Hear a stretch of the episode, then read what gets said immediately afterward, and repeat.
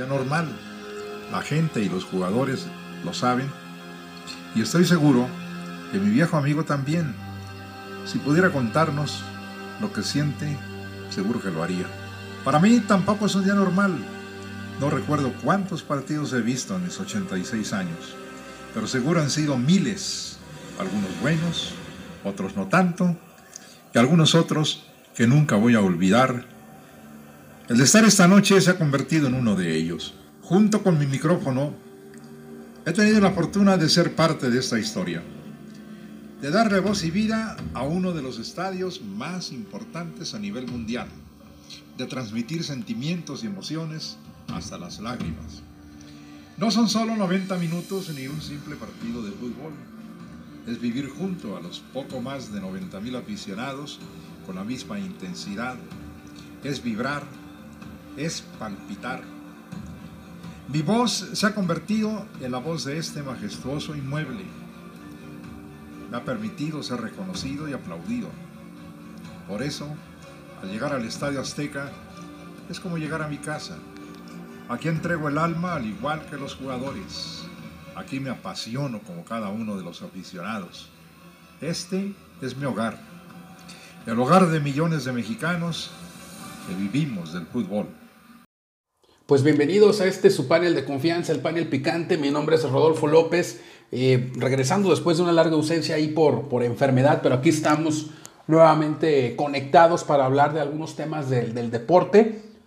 Acabamos de escuchar hace, hace unos segundos eh, pues una breve, unas palabras en este caso de, de don de Sánchez Orozco eh, por el tiempo. Imagínense cuánto, tengo, cuánto tiempo estuvo el panel sin estar activo, ¿no?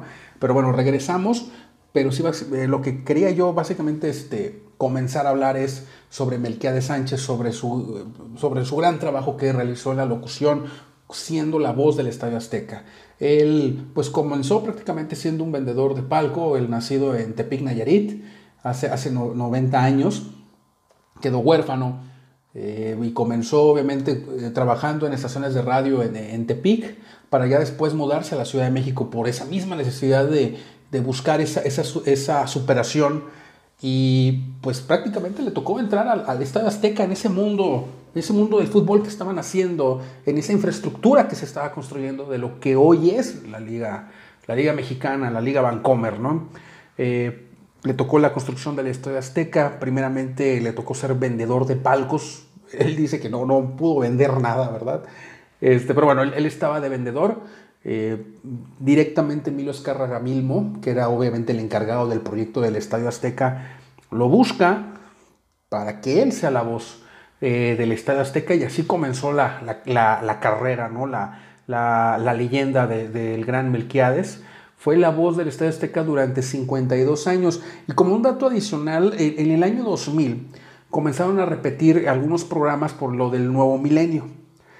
Y programas me refiero a programas de Paco Malgesto, de Madaleno, de, de eh, Al Mediodía, Alegría de Mediodía. Este, eran, eran programas, en este caso, que hacía Televisa antes. La Secretaria, por ejemplo. Y uno de esos, de esos programas que regresaron o que volvieron a retransmitir fue el Mundial de México 70, 17 de junio del 70, partido del siglo, Italia contra eh, Alemania y la voz con narración, eh, esa narración la hizo Fernando Luengas, él, narró el partido y la voz, eh, en este caso del sonido local, era de Melcade Sánchez.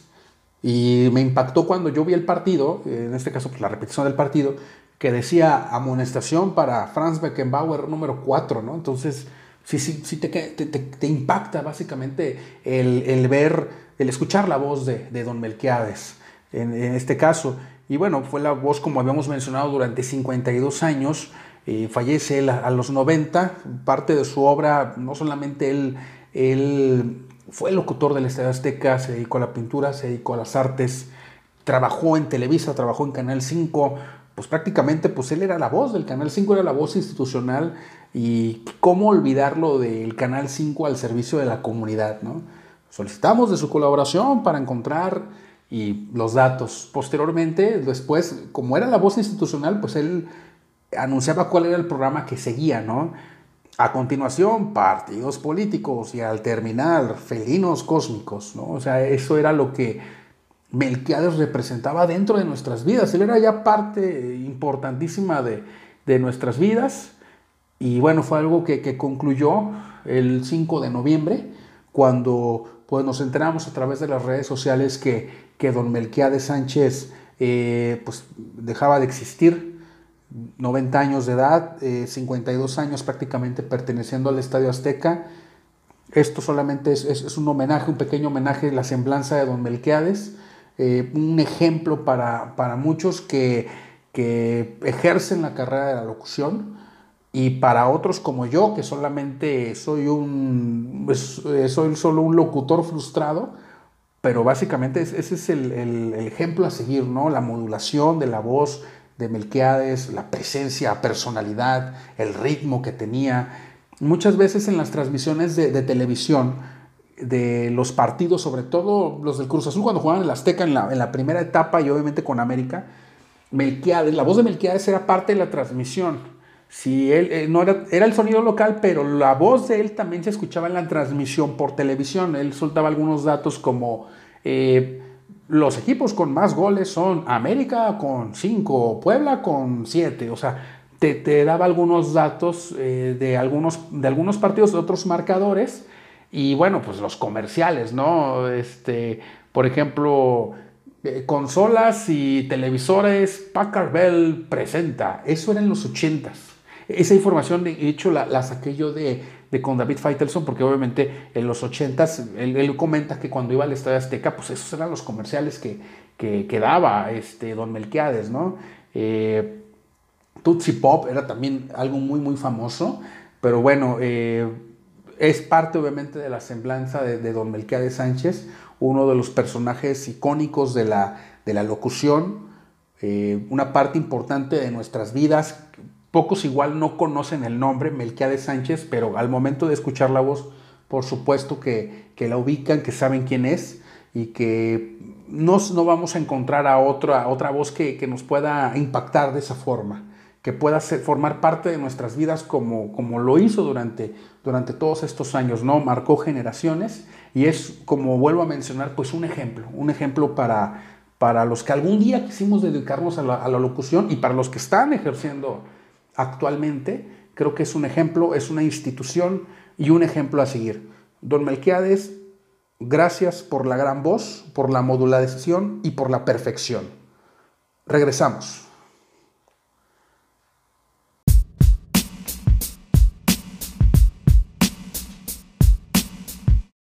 Estamos de vuelta nuevamente aquí en, en el panel picante, el, su, panel, su panel de confianza. Eh, no sé por dónde empezar con este tema, porque realmente es, una, es, es algo que me, me, causó tristeza, me causó mucha pena, porque yo creo que ninguna actividad deportiva, y, lo, yo lo, lo, publiqué en Twitter, creo que ninguna actividad tanto deportiva como cultural o de ningún tipo eh, puede ser secuestrada por la violencia. Lo que sucedió en el Boca River para la final del mundo, que así le, que así le pusieron, eh, es, es, penoso y es, es, lamentable. ¿No? O sea, lo, lo que sucedió eh, en el partido, yo esperaba realmente ver, ver pues, la pasión argentina desmedida, obviamente, ¿no? encausada de una forma a veces hasta irracional. ¿no? Eh, Fox Sports estaba transmitiendo el partido puntualmente pero con el anuncio de que el partido se iba a postergar. Y una de las razones por las cuales sucedió esto era porque el, el, el camión en donde viajaba a Boca, pues fue atacado por algunos, eh, por algunos hinchas, vamos a ponerle hinchas para no decir animales, en este caso que de algunos animales, no voy a decir de qué equipo, ¿no? porque eso ya sería etiquetar, ¿no? pero sí este, algunos hinchas eh, lanzaron proyectiles al autobús de, de, Boca y obviamente pues Boca pues no, no, pues no, no podía jugar, ¿no? O sea, el daño psicológico que te causa entrar al campo de juego, pues no estás al 100%, ahí estás dando ya una ventaja de entrada, ¿no? O sea, no tienes las condiciones de seguridad para poder, este, pues para poder a cabo, llevar a cabo un partido de fútbol, para poder tocar la pelota. ¿Cómo vas a pensar bien este, si vas a lanzar un pase, si no sabes si vas a salir con vida del estadio. Vámonos yendo al, al extremo, ¿no? Eh, el juego se atrasa, en ese momento la cadena Fox Sports empieza a pues, hacer comentarios ¿no? sobre, sobre lo que estaba sucediendo, la gente estaba pues, esperando prácticamente qué era lo que determinaba Conmebol a través de Alejandro Domínguez. Eh, Tevez eh, lo entrevistaron en ese momento y él dice, nos están obligando a jugar, nadie de River se ha acercado con nosotros, nadie de Conmebol, bueno, sí, de Conmebol sí, perdón, pero nos están diciendo que el partido se juega, se juega a las 7.15 de la, de la tarde, ¿no? Hora de Argentina. Entonces aquí es donde yo, yo me pongo a pensar y digo, a ver, ¿cómo en la cabeza de la Conmebol, después de la situación que se estaba dando en, en las calles y sobre todo, en, por ejemplo, estaban mencionados los comentaristas que en la Avenida Libertad, que, está, que, mencionan que es aledaña al estadio de River, este, ya estaban existiendo este, ya incidentes fuertes. O sea, que había gente que, que inclusive llegaban a, a, las inmediaciones del estadio y en esa Avenida Libertad había gente que estaba robándole los boletos a la gente que quería entrar al estadio para poder ellos entrar. Entonces, gravísima la situación, muy, muy penosa. Eh, Tevez mencionaba efectivamente que los estaban obligando a llevar a cabo el partido cuando ellos ya se estaban resistiendo a no, no llevarlo a cabo. Conmebol lo posterga, no de manera oficial, eh, aunque en la página de Twitter de la Conmebol sí comentan, 7-15 se juega, pero todavía no estaba negociado. Todavía no habían hablado con la gente de Boca ni con la gente de River para llegar a ese acuerdo. O sea, ellos ya lanzaron el dardo, 7-15 ya jugamos. Eh, obviamente lo que se está mencionando mucho es que un fanático, un hincha de, River, este, está atentando contra su propio equipo porque hubo una traición. Esto todavía no está comprobado, pero bueno, hay demasiadas teorías, ¿no? En este caso que, que se están llevando a cabo. Y, bueno, eso está derivando la, suspensión. Se reunieron cerca de dos horas después de que anunciaron que el partido se iba a postergar. Eh, ya después, pues sale la comitiva de la Conmebol, la gente de Fox Sports, pues ya no sabía ni qué decir ya no sabía ni qué decir. Aunque Diego Latorre mencionaba, y lo platicaba yo con, con, con, Iván Arrañaga eh, el día de hoy en la mañana, y él me decía, es que, o sea, tú como, tú hablas de la seguridad, ¿no? Hablas de que la seguridad, este, pues no, no, este, pues no atendió en el momento, no, no se coordinó correctamente. Pues sí, porque necesitamos la seguridad, porque la gente no se puede comportar, ¿no? Y eso es algo eh, muy, muy penoso lo que sucedió, el partido pues ya no se llevó a cabo, Alejandro Domínguez fue interceptado en, el, en los túneles del estadio, le preguntaron qué va a pasar y él dijo, no, no se va a llevar a cabo el partido hasta el día siguiente, hasta el domingo 5 de la tarde. Pues pasó el domingo y el partido siguió sin llevarse a cabo. Boca obviamente ya comenzó a, comenzó a presionar y mandar este, protestas enérgicas indicando sobre todo que ellos pues ellos querían el título, porque obviamente ya no, este, ya no estaban las condiciones eh, dadas para llevar a, cabo el, partido, y pues River obviamente por lo que quiere es que se lleve a cabo el encuentro. Hay, un, hay una idea que, se está fraguando en el caso de Conmebol es, de los dos equipos que participen en la final, vámonos o se van, perdón, a Emiratos Árabes Unidos, sede del Mundial de Clubes, se juega dos, tres días antes el partido, y aprovechando el campeón de la Libertadores que iba a disputar el, Mundial este de clubes, se queda y ya arranca su participación. Esa es la idea. Entre 8 y 9 de diciembre se estaría llevando a cabo el partido. Vamos a ver y vamos a estar dándole mucho seguimiento a este, a este tema del, partido. Eh, realmente es algo que pues yo esperaba verlo, porque, el partido de ida fue muy bueno, fue muy intenso, bien jugado, eh, fue marcado por un gran ritmo el partido, eh, los dos equipos no se regalaron nada. Eh, River jugó bien, eh, digo, a pesar de que ellos eran los visitantes, es un equipo que no se dejó intimidar, obviamente por, la atmósfera, pero una atmósfera, pues bien que mal, pues era futbolera. Y en este caso, en River, en el Monumental, no fue así.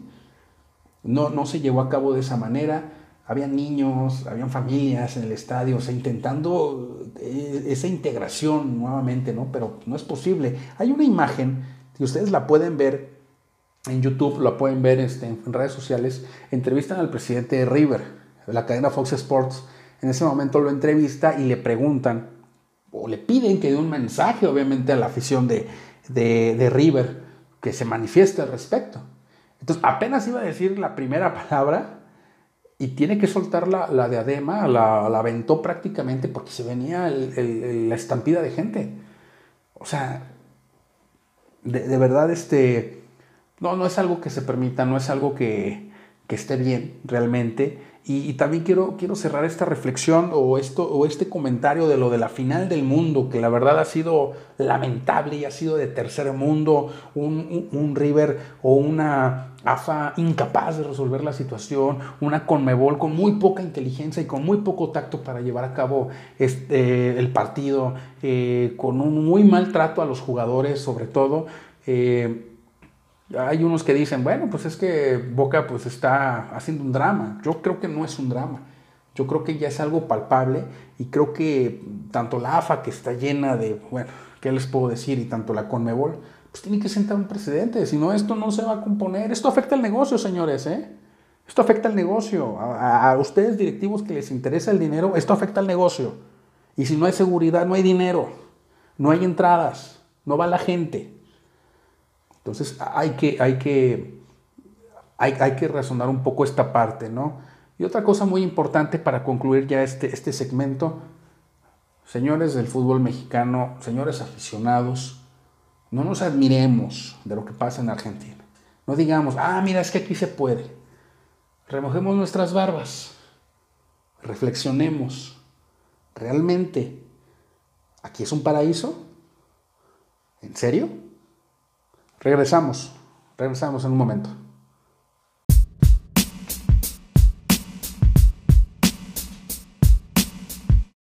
Estamos aquí de vuelta nuevamente aquí en el, en el, panel picante, su panel de confianza.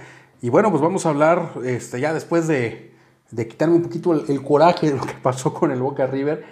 Vámonos con la liguilla, la liguilla del fútbol mexicano. Ya, ya, está, ya está nada de comenzar prácticamente ya, ya se decidieron cuáles son los partidos, tenemos horarios, tenemos rivales, tenemos sedes. Cruz Azul Querétaro, eh, Cruz Azul que viene de, darle una lección a, Morelia el día viernes. Eh, fíjate cómo, serán las situaciones, ¿no? Este, porque realmente cuando iba a empezar el partido de Cruz Azul contra Morelia, todavía hay gente que decía, es que Cruz Azul no va a ganar porque no va a llevar a sus jugadores eh, titulares, ¿no? Y Morelia pues le urge, gana Morelia, gana Cruz Azul categóricamente, ¿no? Eh, el caso de Querétaro, el trabajo que ha hecho eh, Rafael Puente del Río, excelente, calificando si tú quieres este, con las uñas, ¿no? Prácticamente entrando a la fiesta grande, va, es el rival aparentemente el más débil de todos los que se van a presentar, porque realmente si uno reflexiona y si uno revisa los equipos, pues realmente no sobra un equipo ni va a faltar nadie. Son los mejores los que están entrando en esta fase final de la, de la liguilla. Eh, Querétaro Cruz Azul, la ida es el miércoles a las 7. Eh, ese partido se va a llevar a cabo en la corregidora de Querétaro, 7 de la noche, eh, lo va a transmitir imagen ahí para que lo busquen. Y el sábado a las 7 de la noche va a ser ese el partido. Bueno, obviamente se va a transmitir por Televisa para que también este, ustedes puedan, puedan seguir este, este, partido, ¿no? Vamos a ver cómo le va Cruz Azul y vamos a ver si tiene la capacidad, ¿no? Para, para ganar su primer partido de liguilla después de hace, desde hace mucho, después del 2013, eh, no ha vuelto a ganar Cruz Azul una liguilla o un partido de liguilla, ¿no? Eh, América Toluca, América, segundo lugar, no, no pudo, no pudo quedarse con el primero. Eh, Cruz Azul obviamente mantuvo una marcha muy regular durante las últimas, eh, durante las últimas jornadas y América con varias situaciones ahí que tiene en cuanto a sus extranjeros. Hay una polémica con los mexicanos eh, Henry Martin y con el niño de oro Diego Laines, en donde mencionan que pues no pueden ser titulares, no tienen la capacidad, pero tienen jugadores extranjeros ahí que no han metido un gol como en cinco partidos, ¿no? Ay, no, no sé qué está sucediendo con la gestión de Miguel Herrera. Es un técnico que tiene la capacidad, me queda claro, y, considero que, pueden, van, a dar, van a dar pelea América. Es incómodo. Nadie se quiere encontrar a la América. Segundo lugar, una situación eh, muy, a modo para, para poder hacer algo en esta liguilla. Eh, Toluca, un rival siempre peligroso, sobre todo en su casa. Entonces vamos a ver cómo le va a Hernán Cristante con su gestión, a ver si no se enoja y pierde la cabeza. Y, recordemos que, el año pasado eh, eh, se enfrentó a América y Toluca y, Y por ahí se dieron un llegue eh, Cristante y, Herrera, ¿eh? Acuérdense. Ahí lo tomó del cuello bien y bonito Hernán Cristante. Hernán Cristante es de mecha corta, fíjate, y algo que no había demostrado cuando era jugador, cuando era portero del Toluca, de aquel Toluca multicampeón con Cardoso, nunca demostraba ese mal carácter y, y realmente el señor pierde la cabeza muy, muy fácil. Ojalá que no, no sea factor en la liguilla. Pumas Tigres los Pumas, los Pumas de la universidad tan, tan polarizados, tan cambiantes, pero a la vez, después de la derrota que tuvieron con América, en donde prácticamente pues le dijeron, América, empátame y lúcete, eh, comenzó una, una racha, en este caso de partidos consecutivos ganados y de buenos resultados, empezó a enrachar el equipo y ya entró a la liguilla a punto. El tema o el problema para la gente de David Patiño es que se enfrentan a Tigres Sí, el Tigres de Tuca, de, Don Tuca Ferretti. Ese Tigres que echa la hueva durante toda la temporada, pero cuando necesita ganar dos partiditos para meterse a la liguilla como octavo, ahora va a ser el sexto, aguas. Ese es el tema con, con, con Pumas, con, con, Tigres. Este, ya fue una final de, la Liga Vancomer, ya, ya, ya fue una final este, este partido. Entonces, vamos a ver qué es lo que sucede. Eh, la ida de este partido va a ser jueves 7 de la noche. Eh, perdón, va a ser jueves a las 9 eh, en, Monterrey y el domingo a las 12 del día va a ser con ese sol, como, como dice Álvaro Morales, ese sol cancerígeno de ahí del Distrito Federal, ¿no? Santos Monterrey, el equipo de Santos, calladito, calladito, no tiene el glamour de, un, de, un, de un América, de un Cruz Azul, de un Tigres pero ahí tiene un equipo bueno, tiene a uno de los mejores delanteros de la liga, a Furch, tiene a, Jonathan, a, Jonathan de portero. Entonces, fíjate, y a pesar del escándalo que se dio con Robert Dantes y Volti de que él sale del equipo por un tema con, Alcoba, eh, el equipo se repuso, Chava Reyes ha hecho su trabajo, hay buen ambiente, todos están muy bien y vean, ¿no? Ahora ya están, ya están este, prácticamente, eh, bueno, ya están en la liguilla. Eh, y en el caso de Monterrey ha sido una temporada de muchas, de, mucho contraste, ¿no? Te dan un buen partido un día, te dan otro partido pues, un poco malo, ¿no? Sobre todo de visitante. Yo lo que siempre he platicado en los equipos del norte, sobre todo en el caso de Monterrey, el mal regio es sácalo de, la, de Monterrey y el, y el, y el nivel baja considerablemente.